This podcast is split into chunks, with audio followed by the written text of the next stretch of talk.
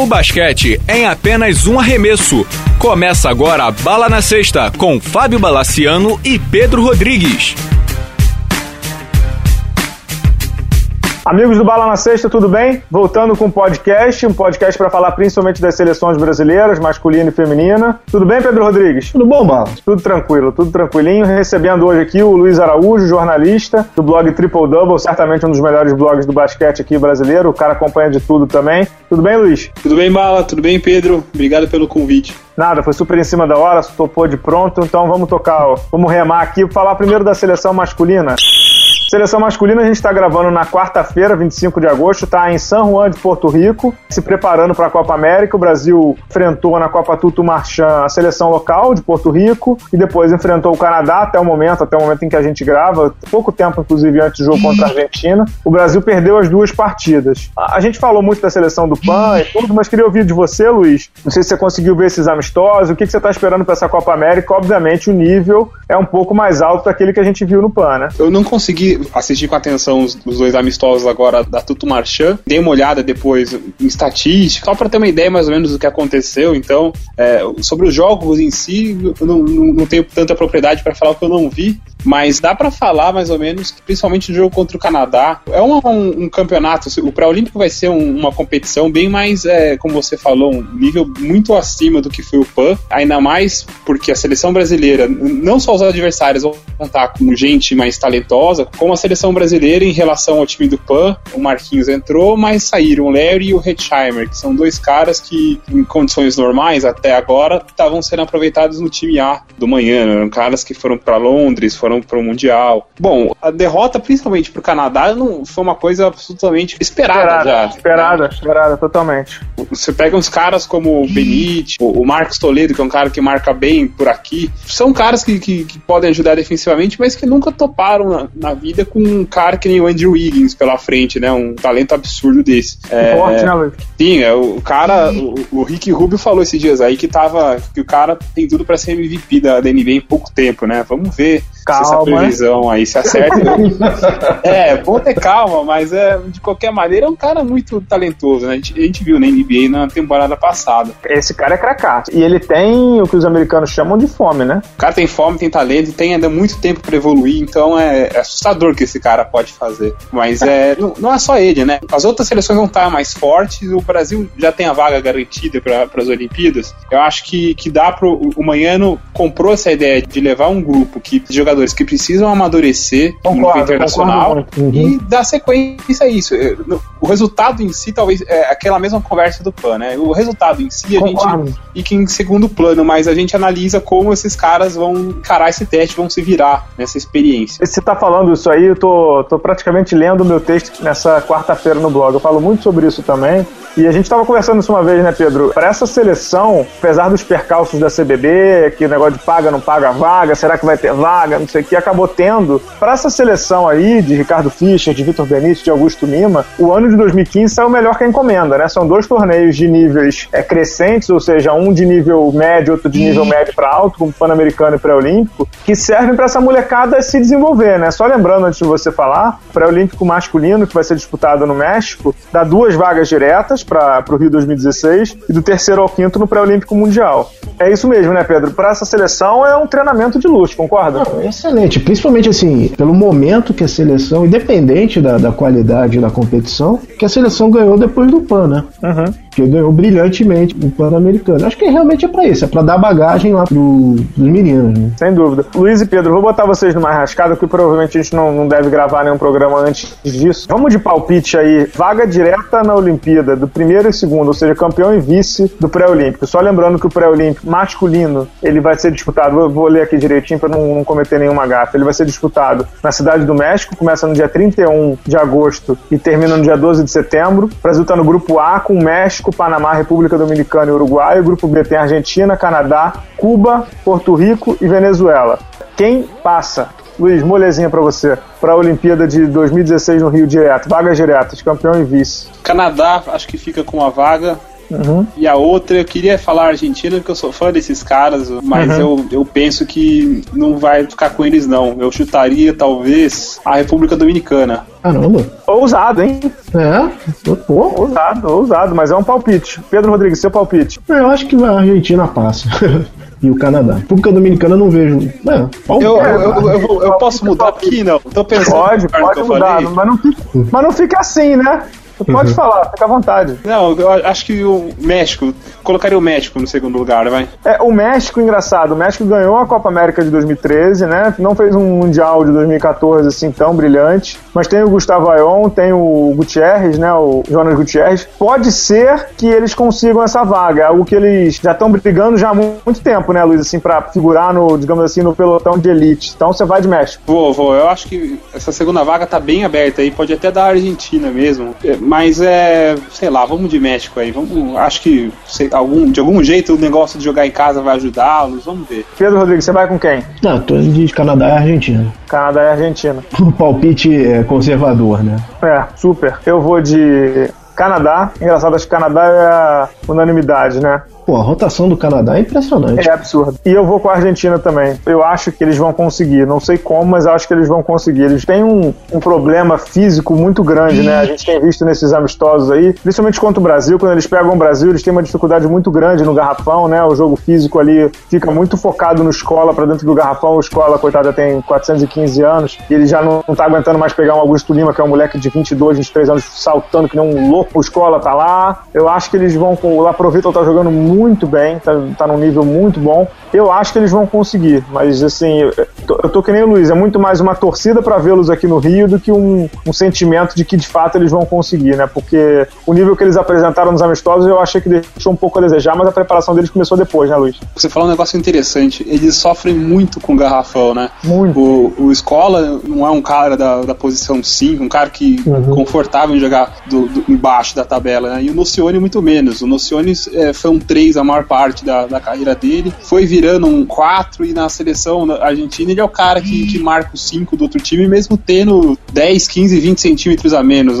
É, é até admirável o cara Sim, não fugir desse ele sacrifica tipo de o corpo tarefa. dele, né? É, é uma coisa que impressiona, chama atenção, você até torce pro cara, mas no final das contas são 10, 15, 20 centímetros a menos, né? É uma é, tarefa E ele, na verdade, só vai para lá, é porque assim, eu, eu, eu, brinco sempre com os amigos, assim, quando a gente fala de basquete, em bar, essas coisas, é que assim, quando o time não tem um cincão ou um jogador pesado no garrafão, ele vai subindo na escadinha de uma posição, né? Então o Nocione, que é 3, ele vira 4, o Escola, que é 4, ele vira 5. Porque não tem, simplesmente não tem, assim. Eu até comentei uma vez no Twitter, o Pedro Rodrigues, não sei se chegou a ver, a Argentina esperava muita evolução do Marco Délia, que surgiu muito bem no Mundial Juvenil recentemente, mas assim, para ele, ele ser tipo o sucessor do Escola, jogar ali dentro do garrafão, mas ele não evoluiu a ponto de fazer uma dupla de garrafão confiável com o Escola. Então, vira e mexe, eles ficam buscando quem vai ser o companheiro do Escola e não, não surge, né? Dá até pena do Escola porque ele, tal qual no Cione, ele sacrifica o corpo dele para marcar pivô, né, Pedro? Ele tem técnica e tal, mas já tá com bem adiantada a idade, né? É, e tá. tem uma hora que o tempo é. O tempo é. é, o tempo é cruel, né, cara? É implacável. Você pega um garoto como Augusto Lima aí, que é o maior exemplo no, no pré-olímpico, se ele vai pegar o Canadá, ele vai pegar o, o Wiggins saltando que nem um maluco, o, até o Anthony Bennett, né, que, que não é nenhum virtuoso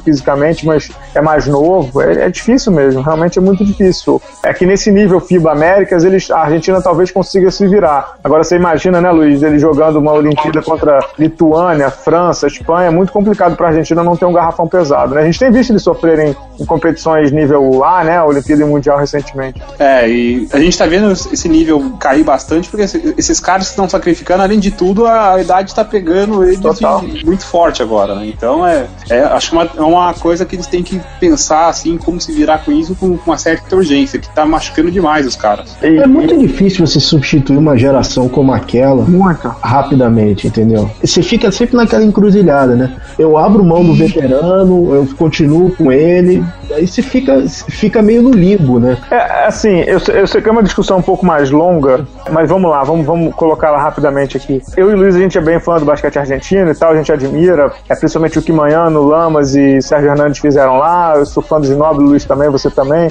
Mas assim, sendo muito claro, depois de 2016 o cenário é muito difícil para a Argentina. O que me leva a pensar, assim, eu sei que a dificuldade do país é grande financeiro, o país é pequeno e tudo, mas assim, será, ô Luiz, não sei se eu vou colocar bem, vocês vão me entender. Será que não foi um conjunto de gênios surgindo junto que fez uma, a geração dourada figurar com ouro olímpico, obviamente, e a gente, digamos assim, superestimar o trabalho de base da Argentina? Ou você acha que o trabalho deles é de fato muito bom? Eu, eu imagino que você tem razão e não tem como muito fugir disso. Em 2011, quando o Obras Sanitárias veio jogar com o Pinheiros aqui no a Brasil. A gente estava lá.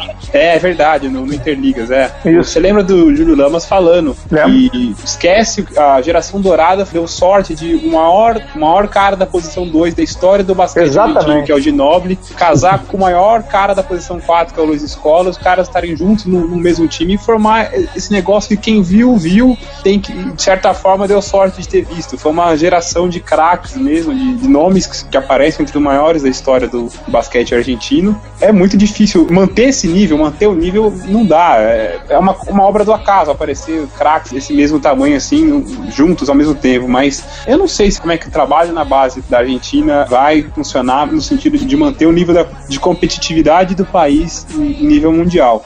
A gente falou do, do Campasso, do Laprovítula, mas a gente falou antes de como o, o Lucione e o Escola ainda precisam jogar e fazer esse tipo uhum. de sacrifício. Tem uma, uma deficiência ali que eles precisam ter caras para jogar no garrafão. Acho que passa muito por aí também. O Mata é um cara que tem nível para jogar na seleção, é um ala. Então, como ele, tem alguns outros nomes que, que podem ser úteis, até formar um time bom, mas é essa carência no garrafão na Argentina incomoda muito e não tem como fugir disso. Eu acho que é uma, uma carência muito grande que eles vão ter que resolver se quiserem continuar entre os grandes aí do mundo. Senão vão passar por um período muito, muito vacas magras, né? Vamos sofrer um pouquinho aí, né, Pedro?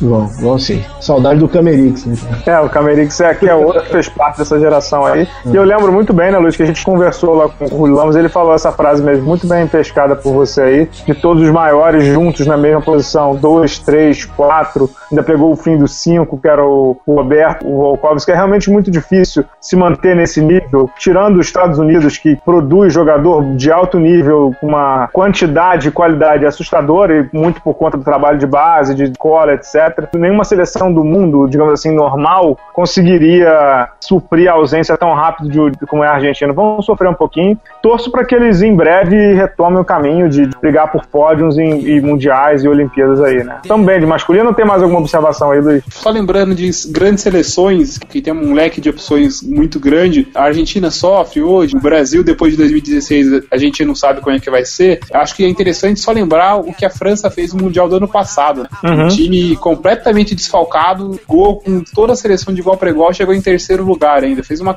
eliminando a Espanha, né? As donas da, donas da casa no meio do caminho. Então acho que talvez o olhar com carinho que esses caras estão fazendo, porque alguma coisa certa aí, bastante certa, eles estão fazendo e mostraram isso já, né? Talvez sirva de exemplo para tantos outros países. Sem dúvida. Vamos falar um pouquinho das meninas?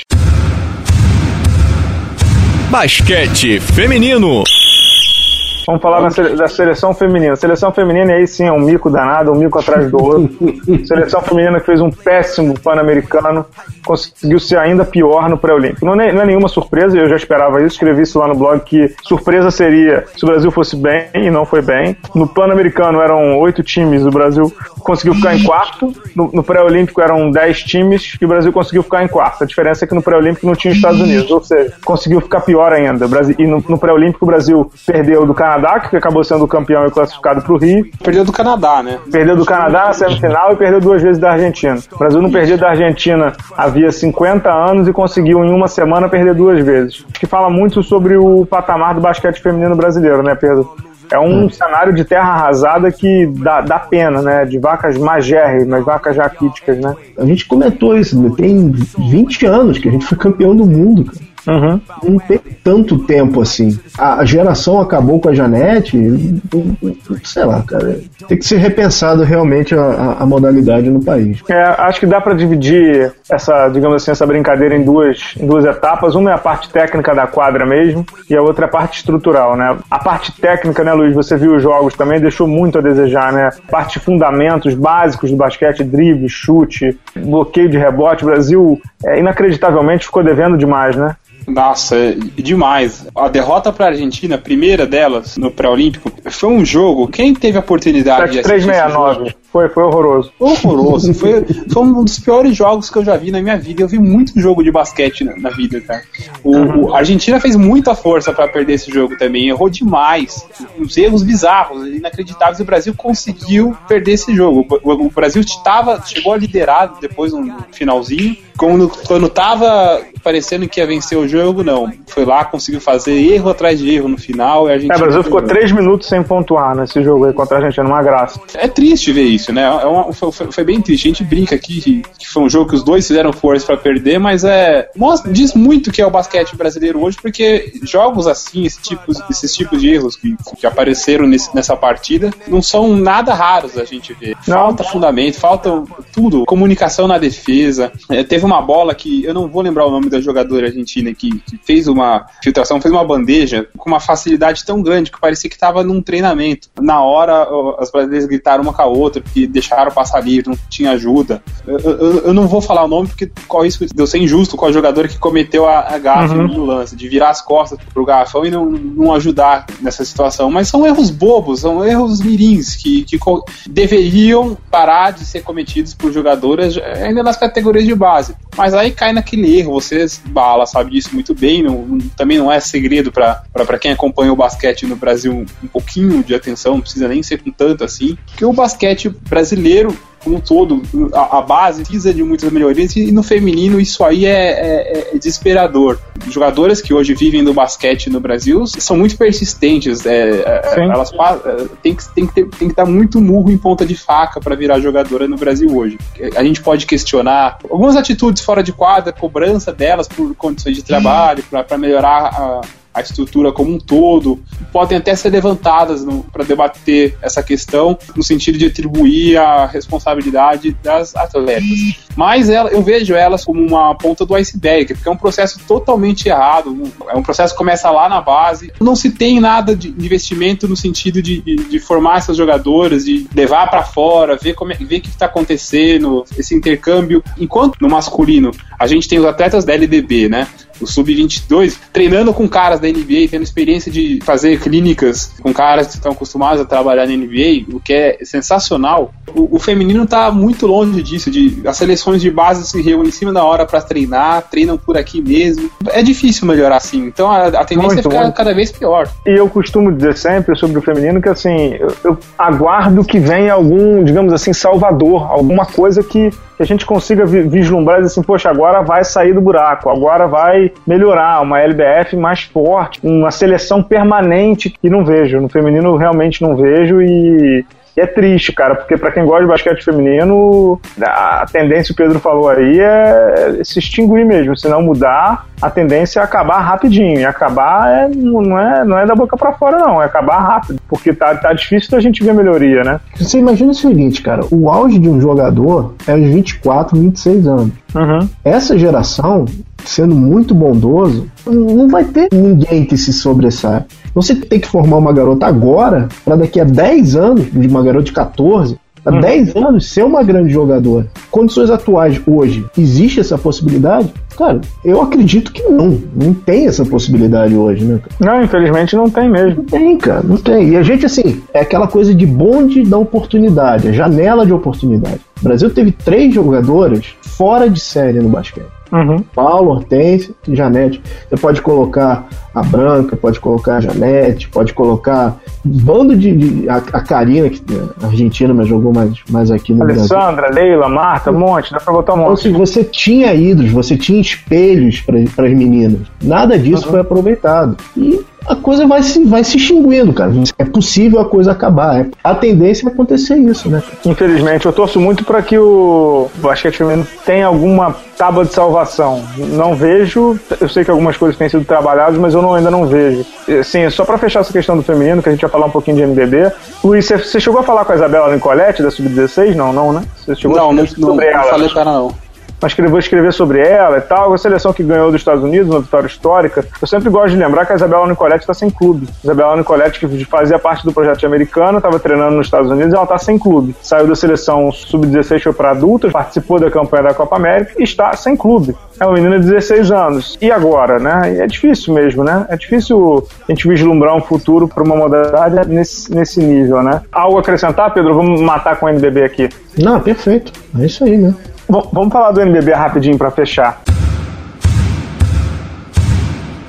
NBB nos próximos dias, na verdade, o NBB tem que divulgar a tabela. Por conta do Estatuto do Torcedor, eles têm que divulgar a tabela, se eu não me engano, até dia 31 de agosto, porque o NBB começa dia 31 de outubro, tem que divulgar com 60 dias de antecedência. Só que, ao contrário do que se deveria existir, do que se deveria ser, num, digamos assim, num mundo normal, o NBB não sabe que times vão jogar, e não sabe por uma simples razão. O Uberlândia, que todo mundo já sabia que não, não vai jogar, sobrou uma vaga, ligaram para o esporte, você tem que arrumar 2 milhões de reais para jogar o NBB cinco dias. Corre, corre, corre, esportista. Não dá, não tem como fazer um projeto em cinco dias. Ninguém aprova em qualquer empresa do mundo. Eu trabalho em empresa, o Pedro também. É, o Luiz também sabe que ninguém aprova 2 milhões de reais assim. Estão indo para falar com o Campo Mourão. Hoje é quarta-feira, pode ser que Campo Mourão, o terceiro colocado da Liga Ouro, o esporte foi o vice, entre no NBB caso tenha esses 2 milhões ou alguma verba que o valha.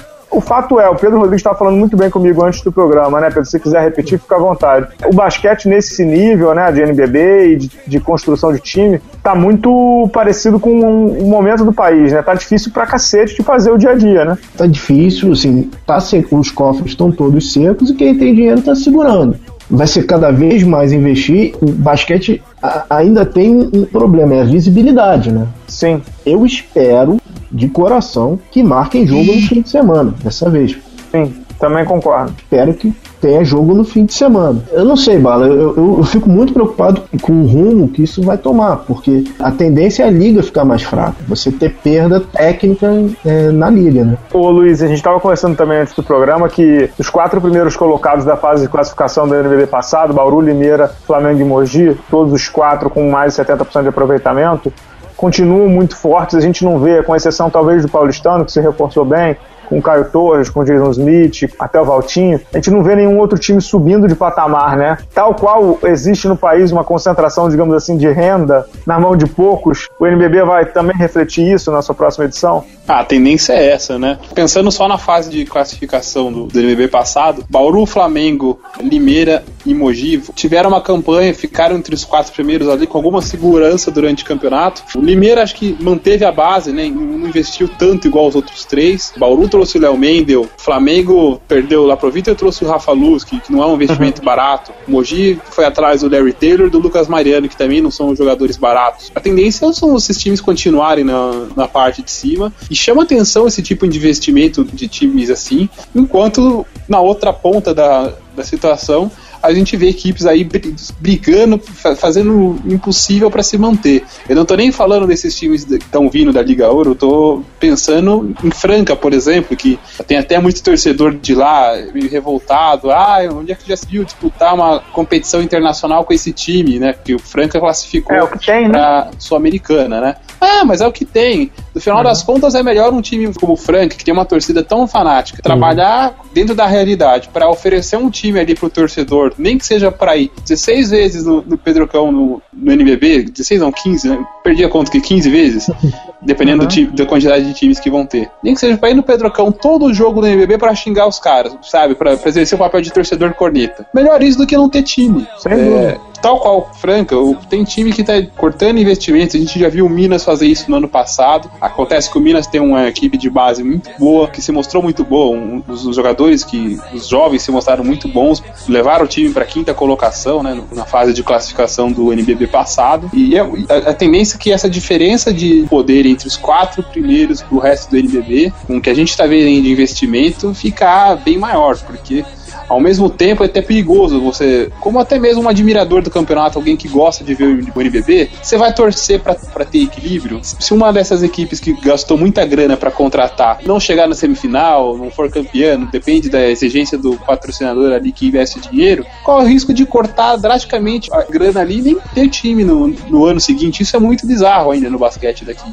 É verdade. Luiz matou aí, né, Pedro? É, exatamente. É aquela coisa, né, cara? Os, de novo, né? Os quatro primeiros do ano passado, eles continuam com quintetos fortes. Uhum. E o Flamengo e o Bauru, eles não só os quintetos muito fortes. Elencos, né? Mas como elencos muito fortes. O problema, assim, os outros times já não tinham quintetos muito fortes, a tendência é ter dois ou três jogadores de bom nível. Uhum. Tecnicamente, pro campeonato é muito ruim, né? Muito ruim. Sobre essa questão do, do NBB e tudo, duas notícias. Acabo de ver aqui na, na Globo.com que o Zanon saiu de São José. Isso pra mim é novidade, hein, Luiz? Não sei se você tava sabendo disso. É, eu tava vendo que o Cristiano foi auxiliar dele no último NBB, tá, já tava conduzindo o time no Paulista e parece que vamos ter é, ele, né? saiu. E a outra que a gente tava comentando, essa questão do investimento do NBB e tudo, quanto a Liga não conseguir subir o patamar dela de patrocínio, de verba que vai ser repassada pros times, os times vão ficar literalmente correndo sozinhos. Eu acho que a chegada da NBA é muito boa, é óbvio que é muito boa, é animadora. A gente viu um evento muito bacana aí em São Paulo recentemente, mas os clubes estão pedindo pinico. Vai ter uma hora que eles não vão aguentar mais, cara. É, porque a NBA ah, tá botando conhecimento, a NBA não vai botar grana, cara. Não, e nem é o papel mesmo. E já dá grana, né? Ela só sabe é. que ela já dá grana, né? Pra manutenção da estrutura da liga. Uhum. A estrutura da liga é a galera que fica lá no escritório, taxas, essas coisas todas. Mas assim, é, a gente tava conversando aqui antes do Luiz, o Luiz acho que não, não Sei lá, o custo de uma viagem de um basquete cearense para São Paulo, custo de viajar do Rio pro Ceará para fazer um jogo com basquete cearense. É caríssimo, né? Sei lá, fechar com uma empresa aérea, talvez pro NBB, nem que fosse permuta, sem grana envolvida, só com as passagens já seria de grande valia, né? É, é questão de sentar e, tentar encontrar esse tipo de alternativa. Uhum. A gente, o NBB, até antes dessa parceria com a NBA, é, o NBB tem uma coisa boa no sentido de organização. É, Sim até acho que até foi isso que levou o reconhecimento da NBA em chegar e querer trabalhar junto. Até para quem estava acostumado a ver campeonatos nacionais como eram organizados antes do NBB aparecer, é, a diferença é gritante. Vocês falaram aí sobre os times pedindo pinico. Eu acho que o, o NBB, enquanto campeonato, os organizadores precisam se mexer imediatamente, não, não esperar a situação chegar num, nível que, que, outros times comecem a pedir pinico. Não, porque se a tendência são, se a tendência é ver esses quatro times que a gente citou há pouco nadarem de braçada e, e continuarem dominando, mostrarem um domínio ainda maior no próximo campeonato, a gente vai ter um campeonato menos interessante. Ainda Sim. mais o, se o produto já não é bom hoje, a tendência é se ficar nessa mesmice de dois, três, quatro times, e o problema não são quatro times, porque na NBA também tem, digamos assim, quatro postulantes. Mas há times bons, né? O problema é que, que, que o desnível é muito grande do quarto pro quinto, né? Exato, é isso mesmo. Interessante para todo mundo esse tipo de coisa. Eu vou, eu vou falar um, de uma contratação, uma, uma movimentação de, da janela aí do NBB que, que me chama atenção pensando no desenvolvimento individual do atleta. O Léo Mendel Sem dúvida. é um cara que Franca deveria ter condição de manter esse cara lá. Uhum. Ah, não só por ser identificado com a cidade, filho de um ídolo local, tudo isso. E dele, sinceramente, é, pelo que ele falou comigo, falou com você até durante a temporada passada, de gostar da cidade, se sentir confortável e tal. Uhum. Ele vai para um time, um Bauru, ótimo, um time mais competitivo, mas ele vai ter um, um papel menor. Então talvez Franca deveria ter a, a, condição financeira de manter um cara desse até para ele se desenvolver num, num, time que ele se sente em casa e na condição de protagonista, de, de cara cara para pegar a bola no, no, fim do jogo e falar: ah, essa bola é comigo, eu que vou tentar ganhar esse jogo, como ele fazia em Franca no ano, até o ano passado. Uhum. É, é, um, é, uma coisa que, que me chama a atenção por essa decisão individual dele. Não tinha muito o que fazer também. O Franca não ia conseguir manter, ele foi para Bauru, o time que poderia tê-lo na folha de pagamento. Mas se o campeonato, se, se, o campeonato desse essa condição, se os times que disputam o campeonato tivessem essa, uma saúde financeira melhor, e o Franca poderia manter um cara desse, o Macaé poderia manter um Jamal e tentar, da surpreendente campanha deles no ano passado,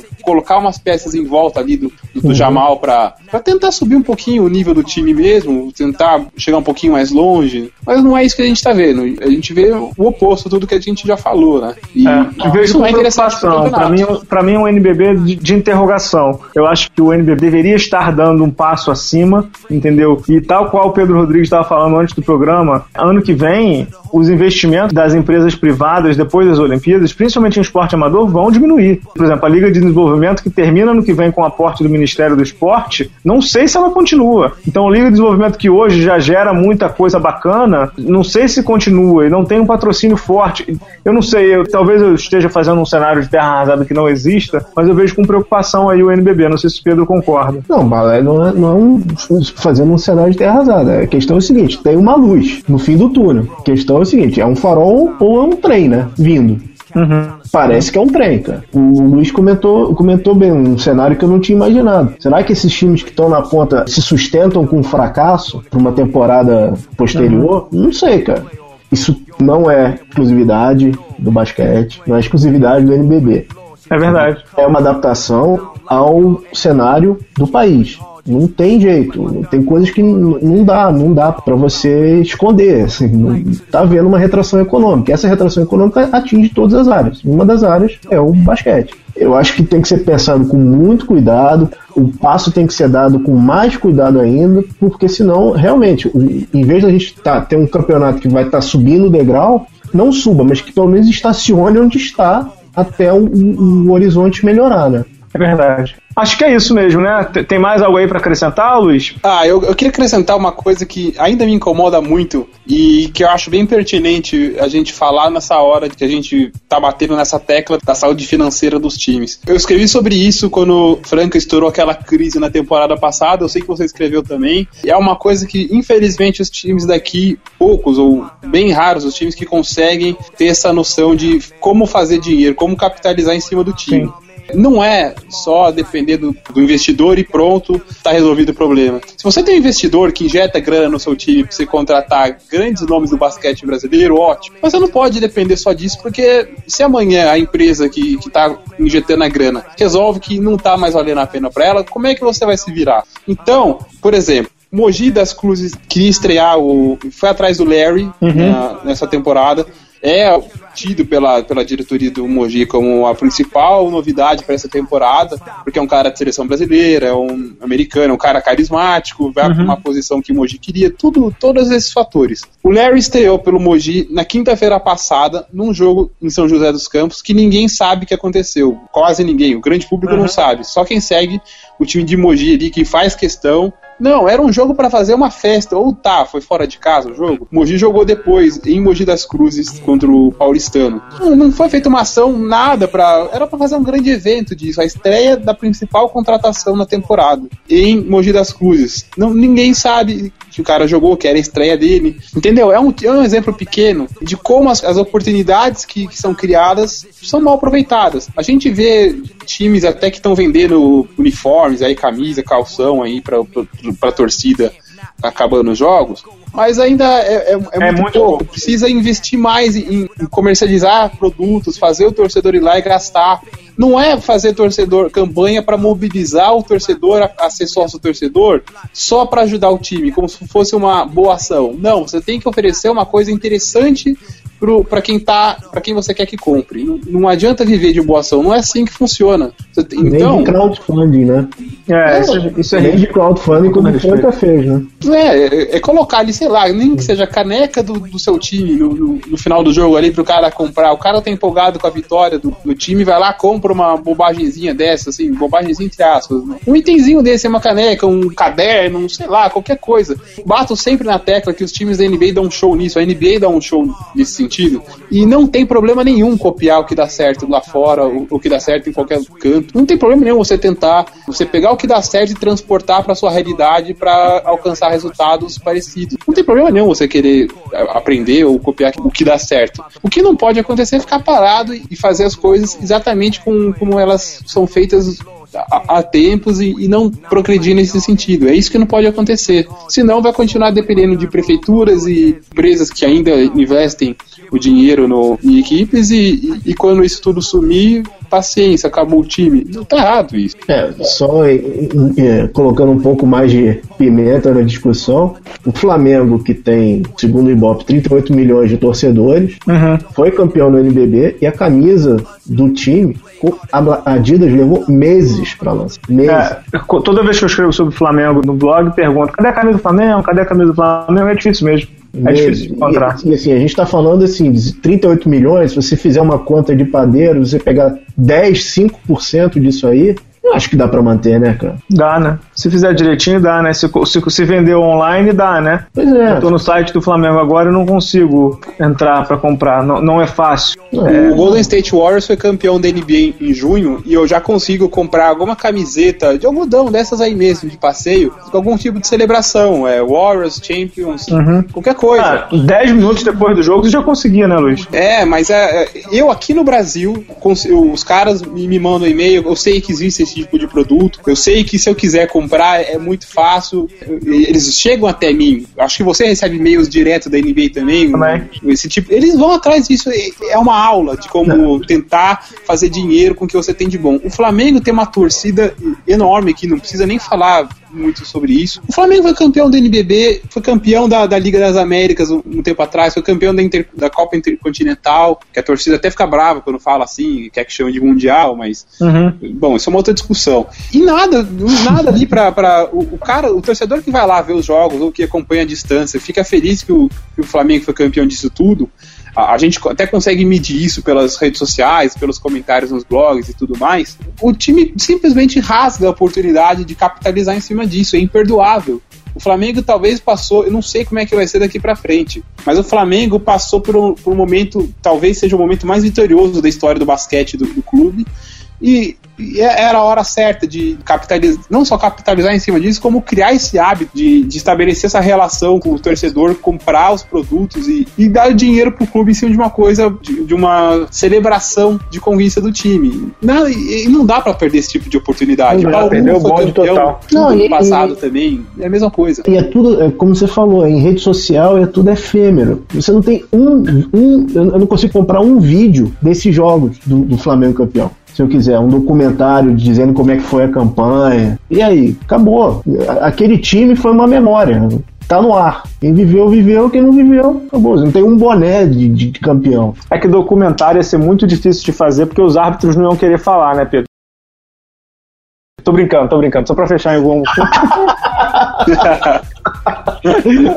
só, pra, pra fechar num bom humor aí, esse debate, debate espetacular. Certamente vamos repetir. Achei que rendeu mais até do que a gente falando da seleção. Infelizmente é um problema de gestão que a gente vive. Vamos ver se no, num próximo momento a gente traz alguém da Liga Nacional pra gente conversar sobre isso. Talvez o Sérgio Domenici aí, ou o Álvaro, novo gerente de marketing da Liga, pra gente falar sobre isso, que o tema, tema merece. O tema merece e rendeu bastante. Ficou bacana. Tem algo mais pra fechar aí, Luiz? Ou tá, tá bacana? Não, não mais nada a acrescentar. Só agradecer aí pela mais uma vez para abrir espaço aí pra gente conversar sobre isso tudo. Isso aí, Pedro. Algo mais ou podemos fechar também? Eu só queria mandar um grande abraço, uma grande figura do, do nosso programa, o senhor Mitch Kupchak, dos Lakers, que tá pensando em chamar de volta o nosso Ronald amigo Ron, Ron Artest, Metal World Peace, Panda Bear. Muito obrigado, eu agradeço muito.